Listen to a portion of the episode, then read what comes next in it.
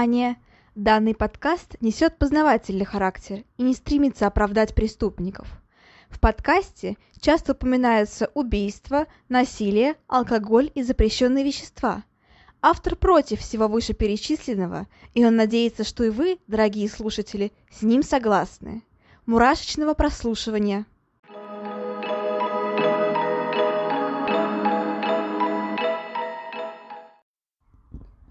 Всем привет! С вами снова Ульяна. И да, я все еще записываю за выпуски, несмотря на такую сложную ситуацию в мире, которая, как я надеюсь, э, очень скоро образуется. По крайней мере, хочется в это верить. У меня немного охрипший голос опять, потому что я сегодня опять целую пару рассказывала про маньяков. А у меня это прям такая уже традиция стала на уроке, так скажем, точнее, на одной из пар. Это как раз-таки последние пары, когда мы особо ничем не занимаемся, там у нас ОБЖ идет. И что же еще делать, как не позволить мне выступать и рассказывать про маньяков и различных убийств, и убийцах, и вообще прочих э, не очень хороших людях. Поэтому, возможно, голос сейчас у меня будет звучать э, немножечко совсем охрипшим, но это не помешает мне провести еще один выпуск и рассказать про еще одного интересного убийцу. Возможно, я о нем упоминала в прошлых каких-нибудь выпусках, возможно, не упоминала. А, в любом случае, мне он очень эм, не нравится, так скажем, а просто а, очень интересен, вот так вот скажем. Он мне очень интересен а, своей биографией, поведением, и в целом он чем-то напоминает мне Попкова, который, который убивал якобы плохих людей, в кавычках, конечно же. Этот человек тоже убивал якобы плохих, в кавычках, людей, и считал, что он э, совершает, собственно, добрые дела. Добрые, опять же, в кавычках. А, ну, чтобы прям очень рано не начинать и немножечко растянуть вступление, а, я а, расскажу вообще о том, так скажем, что, произо... что происходило с этого воскресенья и так далее. Я думаю, что сейчас вообще очень, в принципе, полезно следить за новостями. Я записываю этот выпуск в среду. Это получается какой у нас? 2 марта, правильно? Во-первых, уже наступила весна. Давайте начнем с этого. То есть, эм, так скажем, э, просыпаются различные цветочки, прилетают птички, у людей просыпается шизофрения, весеннее обострение. Какая красота! И э, да, это как раз-таки весна, это как раз то самое время, когда нужно рассказывать о серийных убийцах. Потому что правильно, правильно, Осень у нас время депрессии, это самое время для убийц. Лето у нас время, когда никто ничем не занят, поэтому это тоже время для убийц. Зима, ну, зима это просто богом дано, зимой холодно, зимой мрачно. Самое время для, для сказок про серийных убийц. Ну и, конечно же, весна, как я уже говорила, просыпается шизофрения, просыпаются психопаты вместе с птичками и цветочками. Поэтому каждое время года оно по-особенному подходит для убийц. В общем, Убийцы — это универсальная тема для разговора, для, не знаю, для сезонов. Что может быть еще круче? Политика все таки так скажем, новости политики постепенно стареют, про погоду уже разговаривать скучно, давайте-ка поговорим про серийных убийц. Вот это уже очень и очень интересно. А что касается еще каких-то новостей, ну, а, как вы знаете, сейчас я немножко ошарашена тем, что Финляндия закрыла границы, но сейчас я понимаю по происходящему в мире, что наверное, даже к лучшему, и, в принципе, наверное, я даже не сильно расстроюсь, если, если туда не поступлю с первого раза. Ну, то есть, конечно же, хотелось бы, но э, я, пожалуй, со всем вот этим вот настроением против России, которое сейчас образовалось в мире, э, я понимаю, что, пожалуй, наверное, я лучше отучусь здесь, а потом уже решу, что мне делать дальше потому что 18 лет э, ехать в другую страну, где по факту очень многие люди тебя ненавидят, это, ну, как-то такое себе решение, согласитесь. Даже не 18, а в 17, мне 18 будет только в сентябре, а если так вот, то я уеду где-то в июле, получается. В общем, я не знаю, но я как э, такой, э, скажем, немножко созидающий человек, э, философичный, я считаю, что все будет так, как надо, поэтому нам остается только ждать. Мы сделали уже все возможное. А на этом, пожалуй, стоит выступление закончить. Я поделилась своими мыслями, эмоциями по поводу всего происходящего, по поводу того, какой трэш вообще творится, по поводу того, что, ну, по поводу моего выступле... поступления, так скажем, в другую страну, и немножко поговорили про маньяков и их сезонные обострения.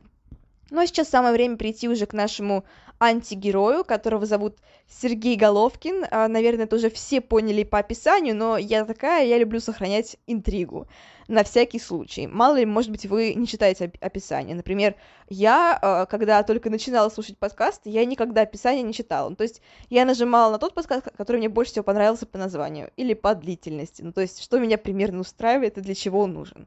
Если это долгая пробежка, то, естественно, это будет это подкаст какой-нибудь на два часа, на два с половиной. Если это просто какой-то мини, не знаю, мини-готовка или что-нибудь такое, то это подкаст на 30 минут. А там уже э, не важно, что по описанию, главное, что это что-нибудь трукраймовское, что-нибудь интересненькое и, в общем-то, что-нибудь такое. А, ну так, в общем, Сергей Головкин. А, это российский, ну точнее, СССРовский маньяк, убийца. По, э, так скажем, подтвержденным данным, он убил 11 мальчиков но, возможно, было больше, опять же, неизвестно, просто подтвержденных именно 11.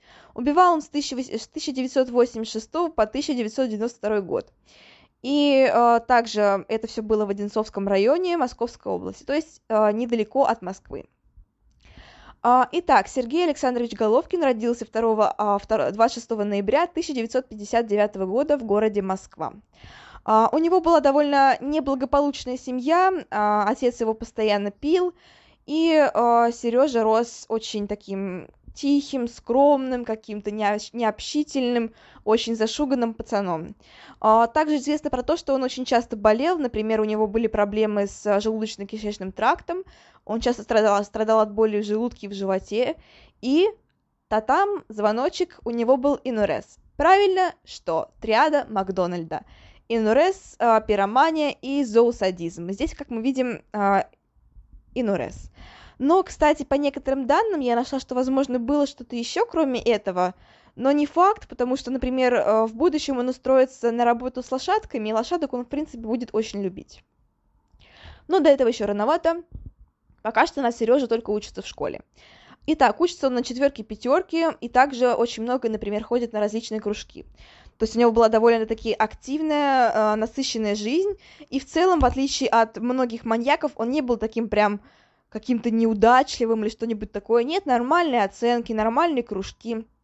Единственное, что у него не складывалось с одноклассниками, и очень э, такой, конечно, подозрительный момент, то, что примерно в период полового созревания, то есть в 12-13 лет, Uh, у него начали, начались такие, так скажем, uh, странные сны и странные видения.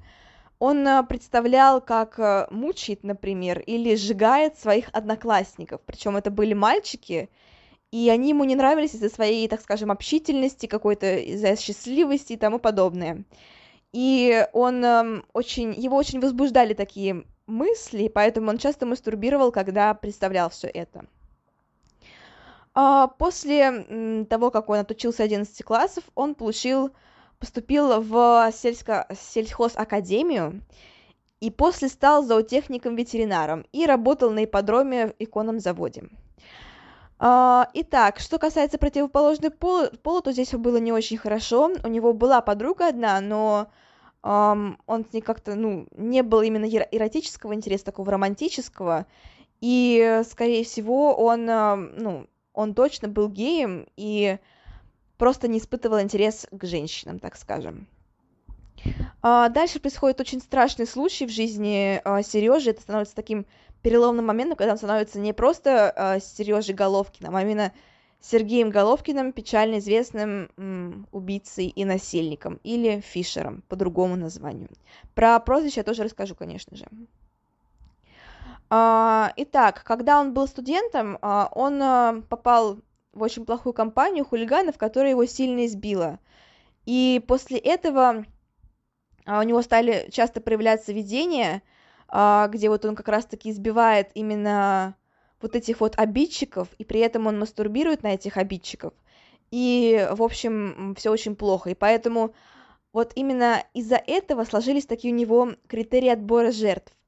То есть эти хулиганы, они были подростками, поэтому он а, решил, что будет убивать подростков 12-14 лет. А, это будут именно худощавые брюнеты, и они будут хулиганистами. То есть он выбирал по принципу хороший-плохой. Если мальчик был плохой, конечно, в кавычках, он соглашался с ним а, ограбить там магазин или выпить, или покурить. Это плохой мальчик, его нужно убить. Если мальчик отказывался, то ему ничего, в принципе, не угрожало. А, итак, он мечтает все больше, больше и больше, его это начинает очень сильно привлекать. Он уже не может сдерживаться, поэтому в летом 1984 года он совершает свое первое нападение. А, к счастью мальчиков, а, неудачное. Ну, удачное в их отношении и неудачное в его отношении. Он нападает на, двоих, мальчиков, но им удается сбежать. А, но а, Головкин понимает, что он испытывает нереальное чувство радости, счастья, какой-то возбужденности, эмоциональный подъем и какой-то такой очень а, сильный, в принципе, душевный подъем. Поэтому после этого он часто гуляет в местах скопления подростков и детей, например, ну, различных пионерских лагерях и так далее. И он начинает наблюдать за подростками. Дальше следует первое убийство, оно следует через два года после нападения, то есть апрель 86 -го года. А, тогда он а, знакомится с 15-летним а, Андреем Павловым, которого, которого затаскивает в лес, угрожая ножом, дальше насилует, душит и, и насилует труп, уже надругается над трупом. После этого он оставляет несчастного погибшего там, и второе убийство совершает в июле уже 86 -го года. То есть, как вы видите, проходит совсем немножко времени после первого-второго убийства. Но если мы не считаем нападение, хотя, конечно, вот нападение там прошло два года, естественно, он уже эскалировал, так скажем, в полноценного маньяка. А, там прошло два года, но вот именно между убийствами прошло не очень много времени. А, там он убивает Андрея, второе убийство было на а, Андрея Гуляева, Головкин также угрожает ножом, дальше связывает, увозит его в лес, насилует, душит и, ну, также, так скажем, издевается над трупом уже. Он а, отрезает различные части тела, а, изымает внутренние органы и так далее. После этого находят еще один труп, уже на этот раз 16-летнего подростка. И, да, Головкин труп расчленяет, и, возможно, конкретно насчет этого трупа неизвестно, потому что, возможно, это был даже не он, то есть не подтверждено. А, его, как вы знаете, точнее, как я вам скажу, наверное, может быть, кто-нибудь не знает, а, Головкина называют э, Фишером. Откуда взялось такое прозвище? Оно вышло совершенно случайно, и сам Головкин, он э, к этому прозвищу отношения, в принципе, не имел. То есть, когда это все дело расследовалось, естественно, пропали дети, это, ну, встали, встали все на уши, это очень был резонансный случай. И когда стали расследовать, один из мальчиков, а, которого допрашивали, он сказал, что а, это, да, это был маньяк, это был а, Фишер, он так представился, и что вот у него были такие отличительные черты, и э, типа у него была татуировка на правой руке, типа где была, где была змея, э, кинжал отбит, отбитый змеей и еще надпись Фишер. А, полиция стала разыскивать такого человека, но, понятное дело, не нашла, потому что все это было, была просто выдумка этого ребенка. Понятное дело, что, скорее всего, он э, не имел в виду ничего плохого, и он не хотел запутывать так следствие, просто это сделал, ну, так скажем, не из... Эм, не из хорошего, не из умного очень мозга, а, но, так скажем, все это закончилось не очень хорошо. Тут винить его тоже нельзя, он был маленьким ребенком, это вполне логично. Но, конечно, то, что он совершил, это очень печально, если он еще жив. Я не представляю, как он сейчас живет с тем грузом, что, возможно, по его вине умерло еще несколько детей. То есть, возможно, он не, не помог следствию, а наоборот сделал так, что они ушли еще дальше от этого, и из-за этого маньяка очень долгое время не могли поймать. А, очень надеюсь, что этот человек сейчас э, жив-здоров, и он смог это все пережить, точнее, что он что-то испытывал по этому поводу, какое-то чувство вины, и смог его пережить вот так вот. Конечно, потому что если бы он оставался просто равнодушным, это тоже было бы не очень правильно, как я считаю. А, но, несмотря на то, что это было случайное прозвище, оно понравилось очень э, Головкину, и поэтому он стал представляться именно Фишером. То есть, по факту, прозвище появилось раньше самого маньяка. А, итак, далее Головкин приобретает э, а, ВАЗ-2103, наверное, так называется. Не уверена, насколько это хорошая машина, возможно, есть знатоки, которые скажут поподробнее. А, бежевого цвета. С помощью этой машины он позднее будет совершать еще некоторые из убийств. И также он э, покупает гараж, который я назвала «Десятый круг ада». Почему «Десятый круг ада»? А, ну, потому что там он организовал целую пыточную комнату. Да, это довольно мощно. Там он разместил очень многие орудия, так скажем, пыток. Там же находится знаменитая ванночка Головкина, а, где, по некоторым данным, было убито большинство мальчиков. А, и там убил он восемь подростков и несколько раз убивал сразу несколько, несколько человек и заставлял, получается, ребят смотреть на то, как убивают э, друг друга. Это ужасно, безусловно. Я зачитаю отрывок, э, он с какого-то сайта, я уже не помню с какого, но это вроде как точная информация, по крайней мере, насколько я поняла. Я опять же говорю, что брала материалы из разных программ, в том числе с НТВшных, куда же без них. НТВ это просто, это просто наше детство, так скажем. НТВ это, это для нас все. А, ну, также я брала информацию с нескольких сайтов и, по-моему, даже э, из каких-то книг. Не помню, насколько. У меня просто этих книг под, про True Crime, у меня их целая полка огромная. Читать, не перечитать. Я, бывает, просто беру какую-то с полки книжку, смотрю, если там информация про того или иного маньяка, и читаю что-нибудь оттуда, выделяю, так скажем. Итак, сейчас я прочитаю материал, э, как он, собственно, убивал. Э, что он делал? Э, тут будут достаточно жесткие подробности, поэтому тот, кто не хочет это слушать, можете перемотать на несколько секунд вперед, возможно, секунд на 30, я так думаю, на 40, и тогда вернемся. В принципе, вы ничего не пропустите, это просто такая жутенькая подробность, эм, которую, возможно, кому-то будет интересно знать. Итак, после нескольких насильственных половых актов Головкин а, связал подростку руки и удушил его, перекинув веревку с петлей через ступеньку лестницы. Затем, убедившись в смерти ребенка, подвесил его за ноги на вделанный в стену крюк, отрезал нос и уши, отчленил голову, нанес множество ударов ножом по туловищу, вырезал внутренние половые органы. При помощи анатомических ножей и топора расчленил труп, вырезал мягкие ткани, поджарил их на паяльной лампе и съел. Части тела, кроме головы, вывез в лес и закопал. Отчлененную голову убийца хранил в гараже. Он вскрыл черепную коробку, выжег паяльной лампой мозг, отсепарировал мягкие ткани, а в дальнейшем демонстрировал череп Сергея П. другим жертвам для запугивания. На этом отрывок кончается. А, достаточно жесткие подробности. Мальчик явно очень сильно страдал. А, понятно, что его как бы удушили в начале, но в принципе, сам факт того, что творили над мертвым телом, даже пусть мертвым, но это все равно, ну, как, это же все равно только что это был ребенок живой. И то, что больше вот э, как бы его нет, то, что Головкин, в принципе, это все творил, и, как я понимаю, достаточно холодной головой, то есть он а, полностью понимал, что он делает, его признали вменяемым, то есть он понимал, что он творит, он понимал, что это, наверное, неправильно, но при этом он считал, что делает правильное дело. Он убивает якобы хулиганов, которые на самом деле, как мы понимаем, не хулиганы. А, в общем-то, это ужасное убийство одного из мальчиков. И, наверное, после этого стоит перейти уже к тому, как его арестовывают и судят, потому что, думаю, вам уже не терпится, потому что, ну, это достаточно э, жестенький выпуск, жестенький, так скажем. Итак, если говорить насчет того, подозревали ли его, а, на самом деле да. То есть несколько раз следователи уже посещали московский конный завод, где работал Головкин, но а, несколько раз они пропускали его, потому что считали, что убийца должен быть местным, то есть из Одинцовского района.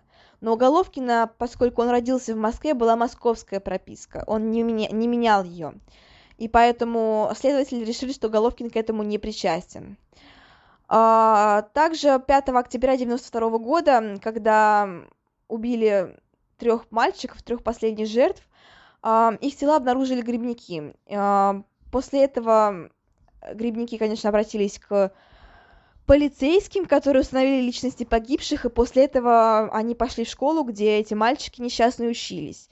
И во время допроса один из одноклассников, как я понимаю, друг этих погибших мальчиков, он сказал, что, зна что знает, что эти мальчики ходили с Сергеем Головкиным куда-то, и что а, Сергей Головкин предлагал этим мальчикам а, совершить ограбление, и они, естественно, согласились. Это была их роковая ошибка, потому что, как я уже говорила, Головкин убивал только якобы плохих детей, которые соглашались с ним что-нибудь ограбить, выпить или закурить. Хороших он, ну, как бы опять в кавычках хороших он не трогал. Потому что, конечно же, не бывает плохих детей хороших, бывают просто дети, которые, ну, еще не понимают вообще, что такое плохое, что такое хорошее. А, да, теперь следователи точно знают, что это Головкин, но задержать его не могут, потому что особых улик нет против него. Поэтому за ним организовывается а, слежка, и 19 октября 1992 года его уже арестовывают. А, там доставляют его потом в местное отделение полиции, ну, милиции на то время. Головкин ведет себя довольно сдержанно, рассудительно и холодно. Он отрицает полностью свою вину. А, его даже почти решают отпустить, но при этом потом все-таки садят его в одиночную камеру, и после этого, после ночи, проведенной в камере, он а, признается в последнем тройном убийстве. Далее он признается во всех 11 убийствах и подробно показывает, где убивал, как убивал, почему убивал, правда, он не отвечает. Ну, почему он отвечает, что вот якобы это были плохие дети, которых надо было убить. Я уже повторяюсь несколько раз, знаю, но просто меня этот факт на самом деле несколько робит. То есть э, за тебя кто-то может решить, плохой ты или хороший. Понятно, что существуют преступления, которые нужно, ну, карать, и которые точно явно являются плохими. Но когда а, дети, которые, ну, это же просто дети, которые, не знаю, не понимают, что такое плохое, что такое хорошее, почему плохо воровать, почему плохо пить, почему плохо курить и так далее. То есть им это нужно все объяснять, и вместо этого он, Головкин просто решает за них, за них их судьбу. Не дает им даже шанс исправиться, вот так вот скажем. Um, итак, короче, он признался в убийствах 11, 11 человек, при этом um, Останки одного мальчика не были найдены, потому что, по словам Головкина, он э, убил его, после этого э, череп вынул, так скажем, можно сказать, ну да, вынул, э, хранил его в подвале, но потом выкинул. И во время следствия, конечно, он вел себя спокойно, как я уже говорила, и, собственно, да. Суд проходил в закрытом режиме, его признали, как я уже говорила, вменяемым, то есть он был в осознании в это время, во время совершения преступлений. И э, его, ну хотя вот дошли у него диагноз, на самом деле, на шизоидная психопатия. А, не знаю, вот э, с психопатией, в принципе, жить можно. Нет, в плане того, что это психическое заболевание, да, но бывает психопат как тип личности, а бывает психопат как заболевание. При этом, даже если это заболевание, жить с этим можно. То есть, да, это отсутствие каких-то эмоций, отсутствие понимания какого-то, но в целом, если быть под наблюдением у психиатра и осознавать свою э, болезненную ситуацию, то, в принципе, психопат это не так уж плохо. Э, итак, 19 октября 1994 года его приговаривают э, к высшей мере наказания, то есть к расстрелу. Он подает прошение Борису Ельцину, но его, конечно же, отклоняют. Это было бы странно, если бы его не отклонили. Это было бы совсем странно. 2 а, августа 1996 года а, его казнят путем расстрела. И, скорее всего, именно Головкин стал последним казненным в России, потому что, потому что после этого на смертную казнь, как мы знаем, ввели мораторий. Кстати, э, тоже хотела с вами это обсудить.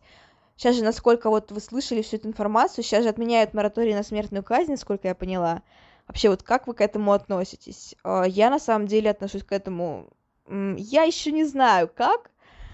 С одной стороны, да, это круто, потому что, в принципе, такие люди, как Головкин, наверное, не должны существовать, потому что если они живы, у них остается шанс выйти на свободу. Всегда. Вот кто бы что мне ни говорил, но всегда, даже пусть это будет 0,0001%, есть шанс, что они окажутся на свободе. Каким-то причинам, по хорошему поведению, по еще чему-то, сбегут ли, еще что-то, но есть шанс, что они выйдут на свободу. А если его расстреливают, то понятное дело, что этого шанса уже нет. Но с другой стороны, я, по-моему, уже об этом упоминала, что если а, их казнят, то не дают шанс исправиться, не дают шанс искупить свою вину, не дают шанс как-то ну, проявить себя в, с хорошей стороны.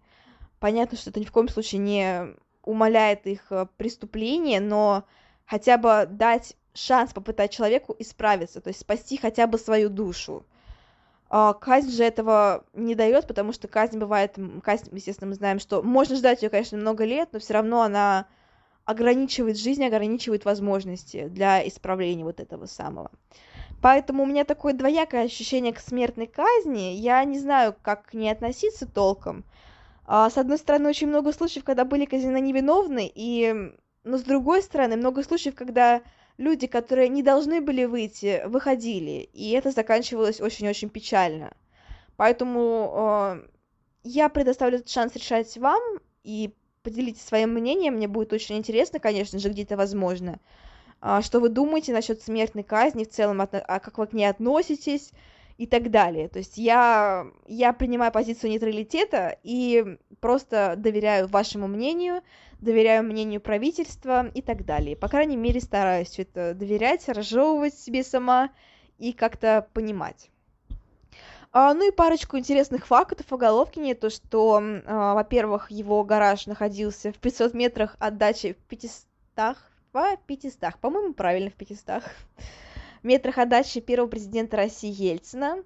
А, но да, сейчас, конечно, гараж уничтожен. Люди, это как стал такой мини-мемориал, а, куда люди приносят э, цветы, ну, в памяти, естественно, о жертвах.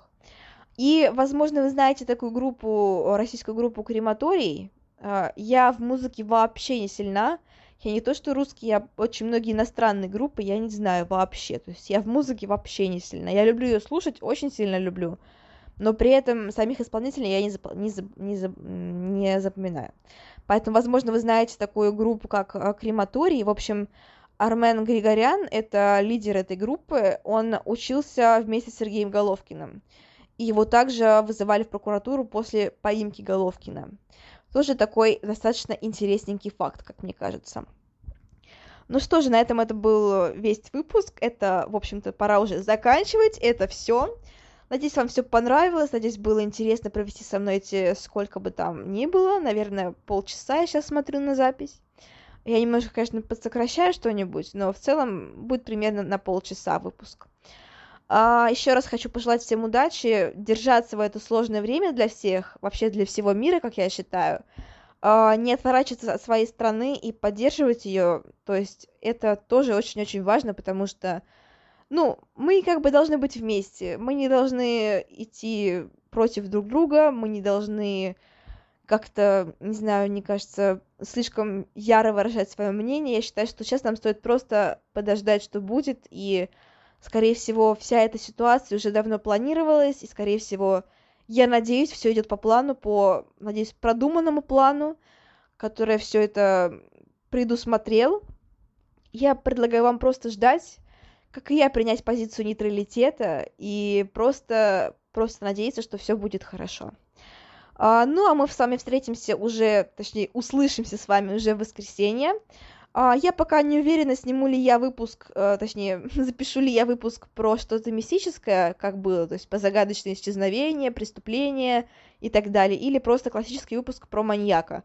У меня есть на примете один из российских тоже убийц, убийцев, убивцев, так скажем. А, это... А я не буду говорить кто, вот все узнаете. А, в общем-то, на этом, да, все. Кстати, нас уже больше 130, поэтому я думаю, что еще чутка, и можно будет создавать собственную группу где-нибудь, где-нибудь, где сейчас вся молодежь сидит. Вконтакте, говорят, уже устарел, значит, где-нибудь э, в Телеграме, да, правильно? Я не очень сильна в этом Телеграме, он, э, э, в общем-то, наверное, удобный сайт, но я им еще не очень хорошо умею пользоваться. Но я постараюсь, обещаю научиться, обещаю справиться. А, да, еще я обещаю все время завести Инстаграм, но что-то как-то пока не ладится с этим. Думаю, что я этим займусь, когда сдам все экзамены, как я уже и говорила. А, так, ну на этом все. А, всем спасибо за внимание. Пока-пока.